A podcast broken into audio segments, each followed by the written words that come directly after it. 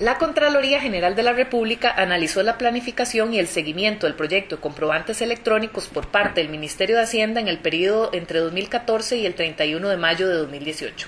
La factura electrónica es un instrumento que contribuye a la transparencia, al combate a la evasión y a fomentar el cumplimiento voluntario de las obligaciones tributarias que generan los ingresos requeridos para la provisión de los servicios públicos. En el estudio se determinó que un 9,6% de los grandes contribuyentes nacionales estaban haciendo uso del sistema de comprobantes al 31 de mayo del 2018. Si bien este segmento tiene plazo hasta el 1 de noviembre de 2018 para hacer uso obligatorio de la factura electrónica, a la fecha la cobertura es baja, si se considera que faltan pocos meses para que venza dicho plazo.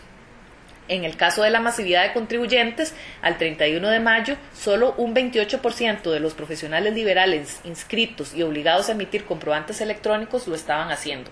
Particularmente en el sector contable financiero, solo un 14% está utilizando el sistema.